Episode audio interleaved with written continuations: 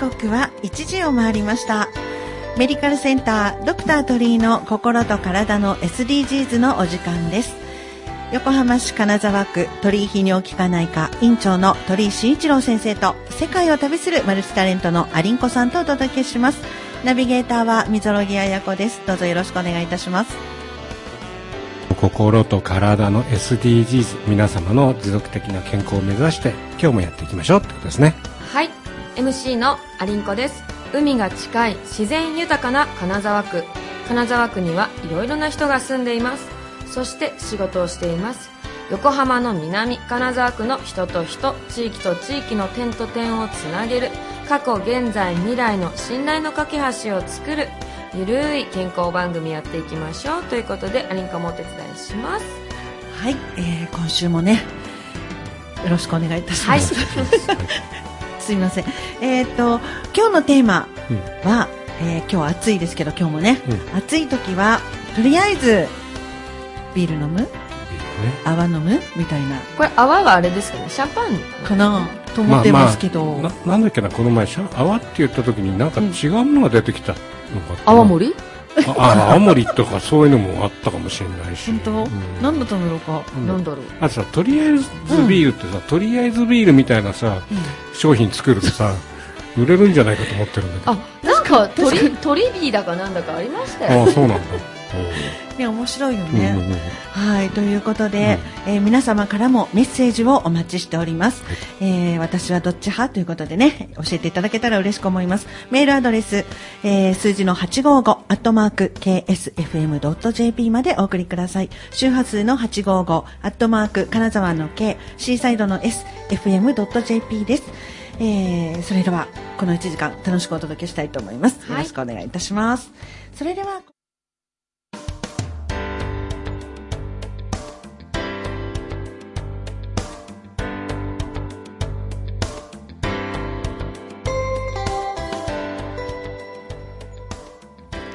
刻は1時7分を回りました。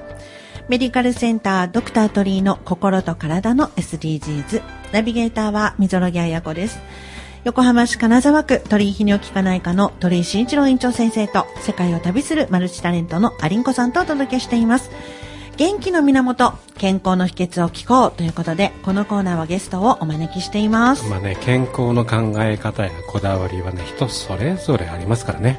はいいろいろとお伺いしていきたいと思います。本日のゲスト紹介させてください、はい、株式会社横浜君島屋代表取締役ミスティックウォーターズ君島聡さんです、まあ、ミスティックウォーターズはねアーティストとしての名前なんですけれども、はい、あの君島屋の代表としての顔もあるしミスティックウォーターズというアーティストの顔もあるので、はい、この2点で今日は聞いていけたらと思います。よろしくお願いします、よろしくお願いしますまずあのワインの話やねソムリエの話も聞きたいんですけども、はい、ワインあのソムリエ協会の、はい、今理事？副会長。副会長、副会長。ソムリエ試験。素晴らしいですよね。私ソムリエ取ったんですよ。あしてます。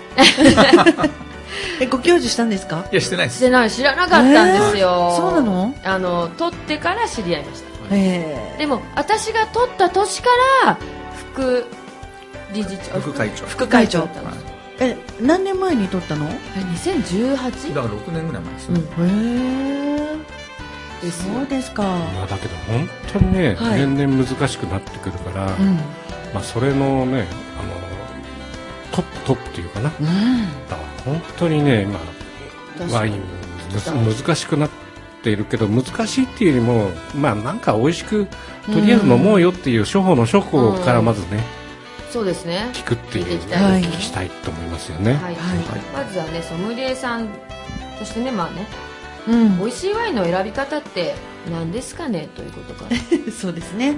そうですね。やっぱりこうまあ、値段とかじゃなくてやっぱ生産者を知るっていうかやっぱりいい作り手が作るワインって、まあ、日本も含めて海外も含めてやっぱり美味しい、やっぱりあと農業の味がするというか、うん、やっぱ工業製品じゃなくてちゃんとした農業の味、まあ、その農業で作られた味がするっていう、まあ、工業製品でないっていうのを選ぶといいかなと思いますね、いい作り手ってどういうこと？まあ、いい作り手って、まあ、いろんな作り手いますけどただやっぱりあの顔がいい。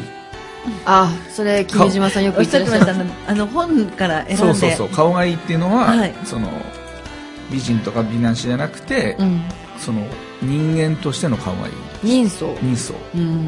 まあ顔が履歴書みたいなもんですああ確かにずっと笑ってる人って笑いじわだし、うん、ずっと困ってる人って眉間にしわしたりとかなんか ありますよね。あります。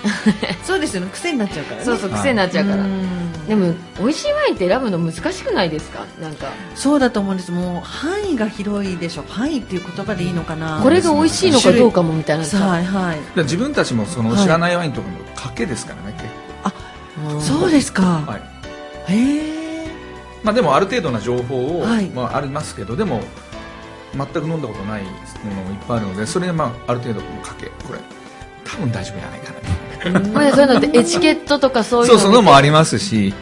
どこどこ出身のとかっていうのもあるまあありますしこうやっぱりこうボトルから出てるこのオーラをねこう、特に古いワインとか、大丈夫じゃないどうだろうなみたいな、見たからこれ多分大丈夫そうだからみたいな。君島さんが最近飲んだ美味しいワインちょっと聞きたいです、そうですね。まあ昨日も飲んでだから毎日飲んでるんで。そうなんですけど。まあ本当に美味しいワインって特別美味しくなくてもお料理に合えばそれでいいので。だから昨日も全然知らない日本のワイン飲んでその昨日近所のその居酒屋で誕生日だったんでね、はい、そうそうなんですね。そうそうそう。そう近所の居酒屋行ってその日本ワインね飲まさせてもらってそしたら合うじゃんみたいな。結構新しい知らない作り手ですから。結構感動したりとかして。なるほど、はい。白から飲むとか、まあ、お料理によってあるんだと思うんですけど何かこうどうですか？こうどっちがいいよとかはあるんですか？まあでもこう料理なんですけども、うん、ただやっぱり赤の子結構強いのから飲むとその白いのは難しくなるので、やっぱちょっと軽いのからその重たいの持ってくる、うん、でもこう何本飲むかは覚え 分かんないじゃないですか後から軽いのに行ったりするわけですよ。わ、うん、かります。最後に戻るみたいな。戻るみたいな、はい、でもあの君島さんってあの前にねあのワインはい、ご一緒した時も、はい、どのワインも絶対にこう香りからちゃんと取ってるじゃないですか、はい、結構酔っ払ってきてなんか私からするとどうでもよいようなワインみたいな感じでもうベロベロになってきて、味とかじゃなくても楽しくなっちゃったよねみたいな時も君島さんは忘れずにちゃんと香りを取ってて、うん、そう香りがやっぱりこうバロメーターっていうんじゃなくて、はい、だから香りが悪いのに味がうまいっていうワインはあんまりないんですよ、まあ癖がある香りが出るのはあるんですけどただ変な香りで味がうまいっていうのはなくていい発酵したりとかいい作りができれば、絶対香りはまあ個性が出るけどもいい香りなんです、なるほど、あのコルクも香りが変化していきますよね。開けておいておくと、はいはい。はい、なんかそこもこう魅力的だったりするんですけれどもね。そうですね。もうワインはね分かんないですよ、いや本当分かんないですよね。お値段も幅広すぎて。だってねこうそういうフランスのねこう、はい、あのまあ、法律を作ったワインの先生が亡くなる前に、えー、言ったことがやっぱり俺はワインのこと分かんなかったって言って死んでったんですから。だからワインのこと全部分かろうなんて無理なんですよ所詮毎日毎日いかがですか？先生もねお詳しいあのやっぱりだから逆に白なら白っていうよりも、うん、さっきね君島君言ってたけど今日俺全員で何本飲むかなって決めて 泡白ピノでもう一個重い赤持ってきて最後グラッパにするとかなんかそういうさ全部の飲む量をこう人数で割ったところからもう一回考えとかなきゃいけない。まあねあの鳥先生の場合はあの感知されることが多いから、ね、やっぱり流れをね、うん、考えとかないといけないってあとあとあのこうマリアージュなんだけども、はい、今最近のあのレストランのねフランス料理でも、あのボトルで頼まないで、うん、この食事にはこのワインで飲んでくださいってペアリングにしてくれっていうのも、あれもすごく良心的ですよね、私もそう思います、すごく、そうなんですよ選んでくださいって言われても一、人とか二人で行ったらね、何本も頼めないからね、はい。ただ10人でやれば、うんうん、そそれは全部できるから、ね、これはそれでいいですよね、まあ、6人とかでやると、はい、そうですよね、まあ、マリワージュも、ね、楽しいですけどね、うん、最近見るようになったのがこの、ね、国産ワイン、そうね。結構見るようになりましたよね。なんかこ4年コロナ前というか4年ぐらい前までは、はいまだそんなにあのフューチャーされてなかったのかなという気がするんですけれども、はい、最近なんかドイツレベルが上がったよ、ね、めっちゃ一気に上がったのかなっていう気がする、うんうん、そうあのやっぱりこうここ10年で一番レベルが上がってるのは日本のワインなんですよ、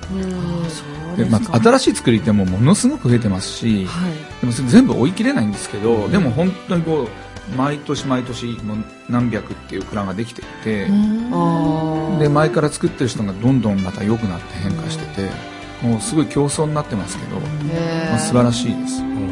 学問の話からすると山梨大学とかさ、はいはい、結構山梨で一緒にこう大学とワイン作ってたりとかしてるのもあるんで結構ねその県なんかもきっちりこう組みながらあの地域のそのワイン生産を応援しているって地域は結構あると思うんですよね。まあ、確かにあのね地方の活性にもつながりますよね。はい、日本全体もこうレベルも上がっていくしね。あ今日本ワインのこう YouTube やってるんですよ。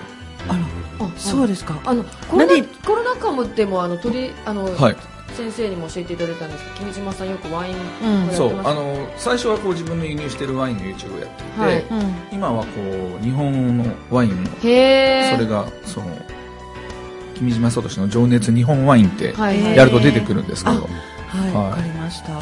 あの君島さんのワイン館もね、はい、あの伺うとやっぱ日本のワインもたくさん置いてありますよね、はい、でわからないから伺うんです。で教えてくださるし。また君島さんに聞くと、はい、これがまたこれがまたそのうん、そのワインのボトルのドメーヌからなんなら輸出輸入元からもうストーリーを全て語ってくれるから、うん、一本一本のワインが、とてもキラキラ輝いた歴史を持ったワインに感じますそう全部物語がやっぱありますからね、こうなぜうちにこれが並んでるっていうのは、ただ単に並んでるわけじゃなくてそこに至るまでにすごすごいストーリーがあって、だからこう特に自分が輸入してるやつなんかはこうどういう出会いがあってとか全部がこう物語ですよ。ね前にねあのワイン会させてもらった時も、はい、あのワイン館の迎えでやらせてもらって、はい。はい、もう君島さんがご用意したワインの一本一本が美味しすぎて足りんかったですよね。確かに そうでしたね。確かにそうでした。はい。あのだから横浜君島屋さんのワイン館で、はい。まあ、試飲という形で飲めるじゃない。そうですね。ちょっと立ちながら、うん、それねあの、うん、試飲だとこれ言え、まあ、今なら言うけどもコロナ禍でも多分有料で試飲はギリ OK だったと思うんだよね。確かに、コロナ禍でもですね、うん、だからそういう面ではね本当にあの常連さんがね結構いたりとかするんで、そうですよね、結構地元の方とかそんな方が来てますもねてますよね、はい、やっぱり、あの食通の方多いですもんね。お店に行かれる、まあ、もちろんオーナーさんもいっぱいでしょうけど、はい、やっぱりこうねさっきの先生もそうですけどやっぱこうね美味しい料理とね、はい、美味しい酒飲むとやっぱり、まあ、健康ってそこからね来るんじゃないかなと、自分は思ってます。そうです。はい、はい、それもまあ飲みすぎは注意ですそうなんです。はい。で、あと君島横浜君島屋さんのもちろん日本酒にも力を入れてるということで。そうなんですよ。でもともと日本酒なんですよ。そうですよね。はい。はい、日本酒屋さんだったんですね。まあそうですね最初はね、はい、最初はっていうかでも自分が継いだ時は今から40年ぐらい前ですけどその時はもう別に日本酒も5銘柄ぐらいでそれも全部こう、こうね、有名なね、その高等会のね有名なワイン日本酒しかなくて、ワインなんか全然なくて。そうなんですね歴史をね紐解くと、話ね、はい、3時間ぐらいかかるけども、はい、とにかく美味しいワインをあワインだ日本酒を探してまず見つけたのが、えっ、ー、と、なんだっけな。あ、うん、マスマス泉。を飲んで、それからこう全国の日本酒をいろいろ探して、うん、いいものを美味しいよっていうのを届けるっていうのが出てきたっていうのはある、うん、ありますよね。はい。詳しい鳥先生ですね。増泉ね読めないよ普通。私もどんな漢字書くんだろうって今思ってました。でもあの美味しい日本酒って、なんか分かんなかったりとかしません？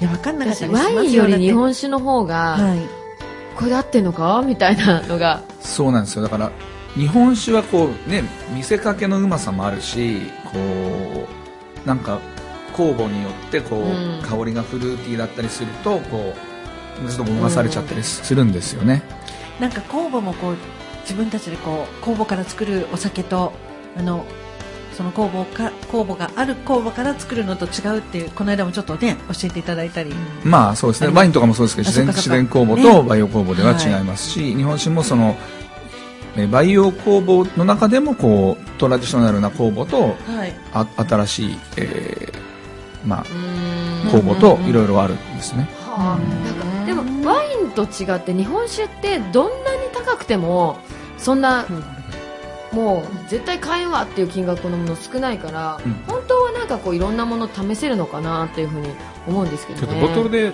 頼まないからな普通ねそうそうです。確かに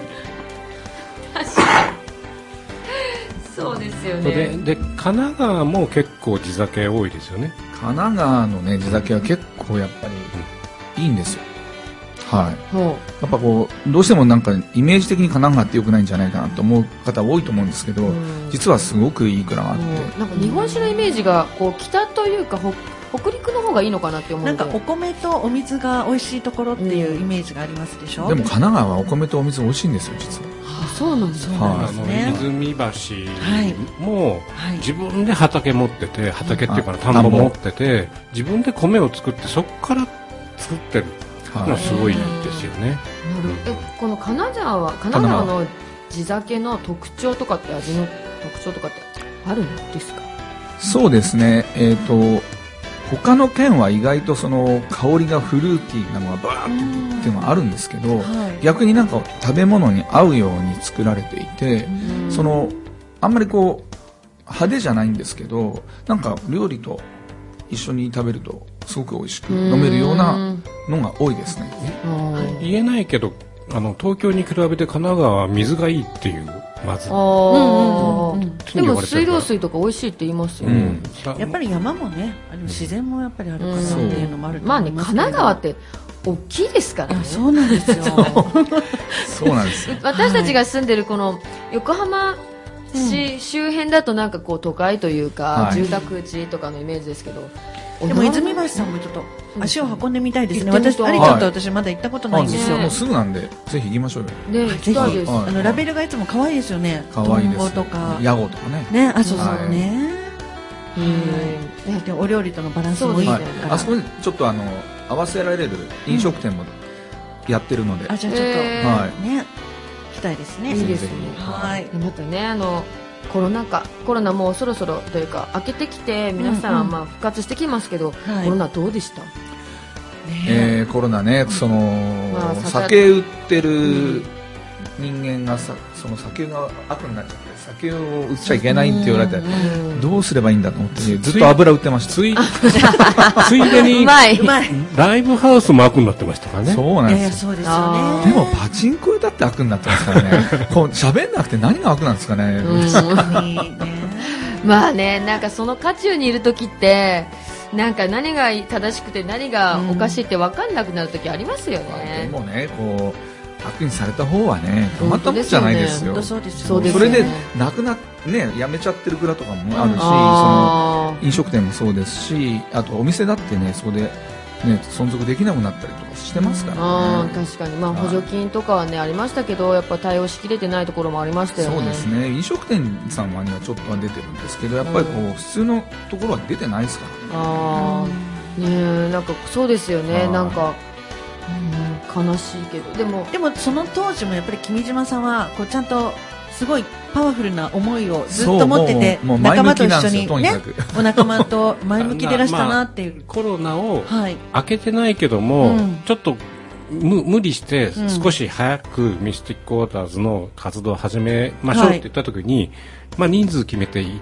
てその時は僕一番前で聞いてたんだけど、感動して泣いたよね、やっぱ歌って生で聞いて生で聞かなきゃいけないよねっていう、はい、だからねあれの思い入れってあるんですよ。そうですね。本当にねあのミスコーウォーターズね言えないけど、まあすごいううまくなっててベースの。うまくなってて。いや本当にね、はい、かっこいいんだあのベースもかっこいいし、そうそうう。まくなってそのベースの方からメッセージが。そうそう。ね先生。あじゃあ読んでいただきます。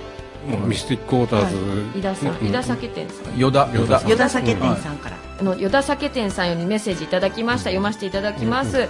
楽しんでたくさん伝えてってミスティックウォーターズのレスのスラッとスラッとしてかっこいいしドラムもやっぱりなんでしょう。ね泉橋関係泉橋ドラムはね。泉橋のお酒作ってるそう作ってる方ですって、そうなんですね、は皆さん酒酒関係。ミスティックウォーターってはい。神秘的な水っていう意味だから、うん。酒なんですよ。あそういうことなんですね、はい。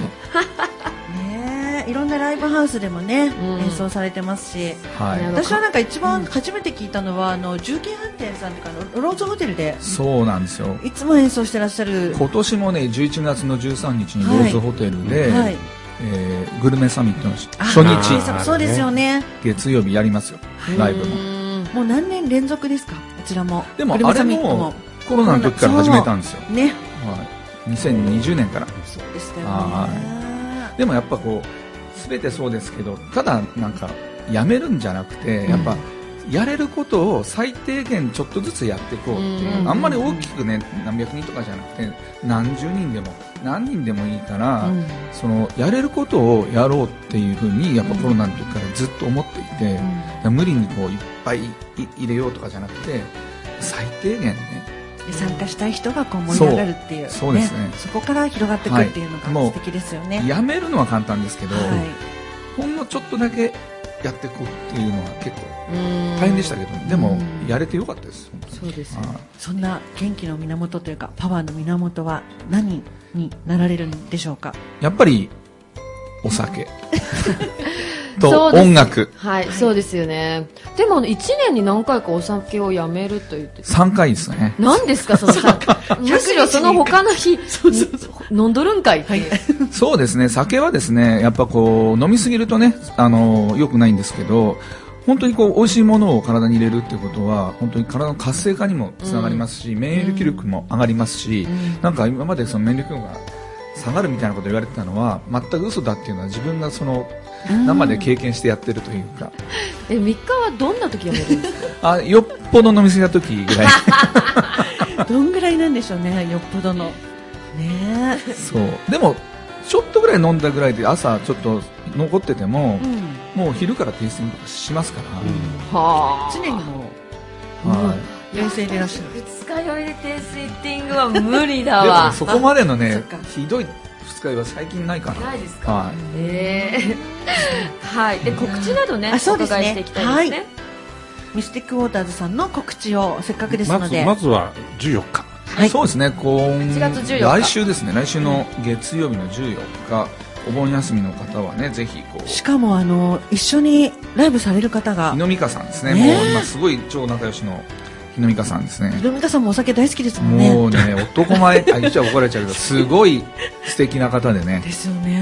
もう、まあ、美香さんの今歌をレコーディングしてますけどすごい作詞作曲も本当に素晴らしくて。楽しみです。14日どちらで？あのサムズアップですね。相鉄のムービルのところにあります、サムズアップ。横浜駅ですから横浜行きやすいですね駅ですねえー、18時半が会場で19時開演行きたい人はどうしたらいいですか？行きたい人はそのサムズアップにこう連直接。絡してもらってはい。構わないと思いますし、はい。でここに泉橋がね来るんですね。こ橋場社長が来て、はい。で泉橋のね6週ぐらいのね、お酒もいただける。えーお酒が飲めて。わあ楽しみですね。8月14日サイズアップ、ぜひぜひ。時間は8 18時半。が会場でのはい。19時スタート、そうですね。日野美香さんとのはい対バンっていう、対バンですね。対バン、はい。ぜひ。であともう一点9月10日に。はい、えー9月10日がその、えーまたあのサムズアップなんですけれども、うん。ここでロックシティ今からそのもう11年ぐらい前からこう、えー、と震災でこう弱ったその、まあ、横浜をなんとかこう元気にするにはやっぱりロックが必要だということで、あの本当に地元の、えあ、会館でね、そはい。のちょっとずつやってていいミュージシャンを呼んでそれで少しでも元気になっていただきたいということでロックシティ横浜っていうのを、えーやってました。62回目。そう62回もやっ素晴らしい。やっぱり計画してる。10日ね。ぜひぜひあの行ってみたいわっていう方はねお問い合わせいただけたらと思いますね、はい。あのよ君島屋さんにお電話しても大丈夫なんですか？あ大丈夫だと思います。あの僕につないでもらえば。かしこまりました。ぜぜひ聞いてらっしゃる方、はい、お願いします、はい、今日は貴重なお時間お越しいただいて本当にありがとうございました、した。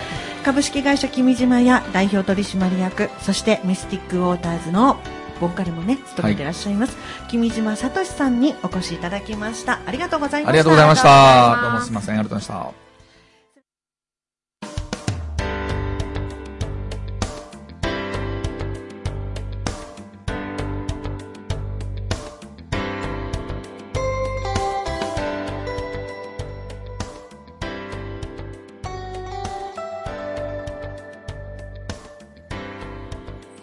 時刻は1時36分になるところでございます。お届けしている番組はメディカルセンタードクタートリーの心と体の SDGs です。ここからは、えー、ナビゲーター溝呂彩子がお二人にいろいろお話を伺わせていただきますが今ねここでお便り届いたので読ませていただきます、えー、ラジオネームランランさんありがとうございます、えー毎週水曜日13時からの鳥居先生の番組楽しく聞いています。嬉しいですね。ありがとうございます。うちの旦那のおしっこのキレが悪くなったということで どういうふうに対応したらよいでしょうか？先生、ね、年齢は書いてないんだよね。年齢とかはね、うん、書いてないんですよね、ままあ、どういう時に朝一なのか、はい、お酒飲んだ時になのか、まあいろいろ風邪薬飲んだ時なのかとか。いろいろあるんで、まあ、現実、まあ、僕よく言ってるのはその生活に支障をきたすような症状だったら一回見た方がいいねっていうふうにいうふうにキレが悪いってつるつらいですね、うん、まあ、あの年齢にもよるとは思いますけれども、うん、まああの続くようだったらあの取引入かなんかに来ていただければ、またお話しさせていただきますってことになるんじゃないかなと思いますね。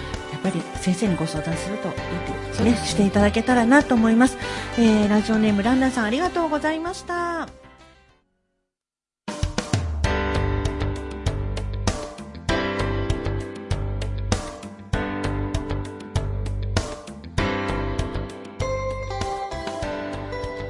時刻は1時43分を回りました。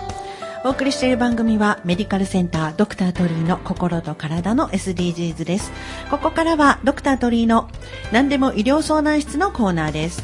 えー、鳥居先生が泌尿あ院長を務めていらっしゃる鳥居泌尿器科内科では個々に適した治療を共に考えそして皆様が健康に過ごす日々をアシストしてくださっていますはい、ね、リスナーの皆様も病気のこと健康のこと気になることありましたらメアメールアドレス 855-ksfm.jp 周波数の 855- 金沢の K シーサイドの SFM.jp に送ってください。はいお待ちしています、はい、鳥先生がね何でもお答えしてくださいます、まあ今日はね、はい、今日はアルコールの話してたから、うん、してたんでアルコールの健康的な飲み方、はい、上手な付き合い方っていう、知りたい。知りたい。大事ですよ、ね、酒飲みからするとまずエンプティーカロリーって言って、はい、お酒はいくら飲んでも太らないっていう。あそれすごい信じてます、うん、そうなの？お酒だけ飲んでる。私もそれも思う、うん。はい、場合にはあのそのカロリーは全部燃えちゃうんで、うん、体には残らない。ただ他の他のものを飲んでるとプラスそれの分だけはちゃんと溜まっていくのとやっぱり蒸留酒はあ醸造酒はね糖分がそこそこ入ってるからその分のカロリーはあるよね。ああ、でもなんかビールだけ飲んでると、うん、ビールっ腹になるとかありません、まあ、だからビールはそれこそ1本1本っていうかな1杯だけにして、うん、蒸留酒にだから多分さっきの最初の乾杯もあのなんだっけえー、っと日本酒？日本酒じゃなくてあのシャンパン。シャン今流行りのなんだっけ、えー、ウイスキーの。ハイボール？ハイボールっていう人結構いるね。多いですね。多いですね、うん、あとねアルアルコールだけ飲んで栄養になってるのがよくないんですよ。見ててあこれ結構アルコール飲んだけど太ってるよね。ちゃんと他にも栄養取っちゃってるよねっていう人の方が結構見てても健康で、お酒がだけで栄養になってる人って、ちょっとな目がくぼんでて黒ずんでたりとかするとそのままそのなんていうのかなアルコール性の肝炎と肝硬変になっちゃうから、ちゃんと良質なタンパクを食べて、アルコールを飲むっていうのがやっぱり必要じゃないかなって思います、ね、なんかタンパク大事って言いますよね、タンパク質取りながら、あとは先生こうチェイサーとかそういうのってどう必要なんですか、まあ、チェイサーチェイサーってまあ多分アリンコ知ってるけどもあそっか。あの、あれですよね。ロックだからチェイサーなんで。はあ。どういうことですか？だからロックから飲むから濃いからチェイサーが出てくるんであそれだったら薄く作ってもらって、っていう方法もあるのかもしれないし、でもなんか飲んでる最中ってうん水とか飲むの忘れちゃいそうになったりとかあと知り合いが、うんーうん。あのお湯を飲みながら、うんお酒飲んでると、ん結構悪酔いしないっていう風に言ってて、うん。えごめん何しながら？お湯左右飲みながら。へえ。まあ量にもよるよね。最近は本当にもう、はい。二日酔いすぐなるようになっちゃって。でも俺君島君も年3日お酒抜い俺ね年あの10日ほどお酒抜いた時や。一昨年。あ。ちょうどこの時期。なんかあったの？いろいろありましたね。あのあそうなんだ。コロナで入院してた時に。え？知らなかった。えだから鳥居先生のコロナの入院結構やばかったんですよねそうあの自分であのその後肺の写真見てあこれちょっと危ないなと自分で後から思うと思いました。うん。えそう構で今もね結構コロナ多いから、うん。まあ気をつけてくださいっていうはい。ね。ところがあるんじゃないかなと思いますよね。うん。気をつけていきたいね。まあ、あのアルコールはあの美味しいんであの適度に付き合って、適度にね。くだ付き合ってくださいということですね。はい。はい、ありがとうございます。それではそろそろメディカルセンタードクタートリーの心と体の SDGs お別れのお時間が近づいてまいりました。先生いかがでしたか？まあねやっぱり、うん君島君ね、うん。あのなんていうのかなあの非常に腰が低いんだけど実はむちゃくちゃむちゃくちゃ偉い人なんですよね。ですよね。うんワインのトップだからね。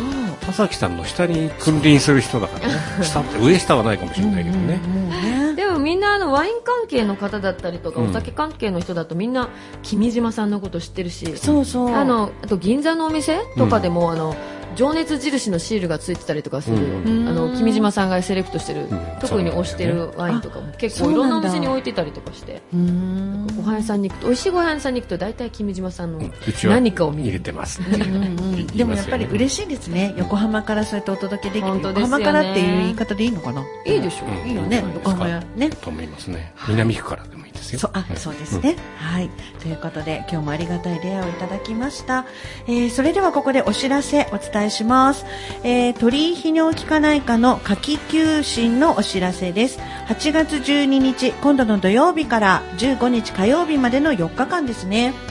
先生ね、はいはい。休診はい、はい。鳥居泌尿器科内科で検索していただいてホームページや LINE 公式アカウントからご確認ください。はい、えーメディカルセンタードクタートリーの心と体の SDGs 今後も皆様の心と体の持続的健康を考えていきたいと思います。この番組は医療法人社団湘南太陽会鳥居泌尿器科内科の提供でお送りいたしました。それではここで最後の曲をお届けしたいのですが、えーまた日野美香さんのね「チランの桜」なんですが、ね。チランってね、うんうん。あの特攻隊のところで、まあ、チラン一回ね女房も一回行ってきたんだけども一回行くべきだよね鹿児島に行ったらねっていう話、なんだけどもやっぱり今も今日ねあの原爆のえーと長崎の弁学はい。やっぱりね戦争って勝ち組いないんだよね。そうですね。だから本当に誰も得する人いないんで、ん。その辺はやっぱりねこの曲を聴いて一回、ね、もう一回あのね戦争の怖さ恐ろしさを知ってほしいなって思いますよね、本当そうですね、今の平和に感謝しながら聞いていきたいなと思います。します。今週もありがとうございました、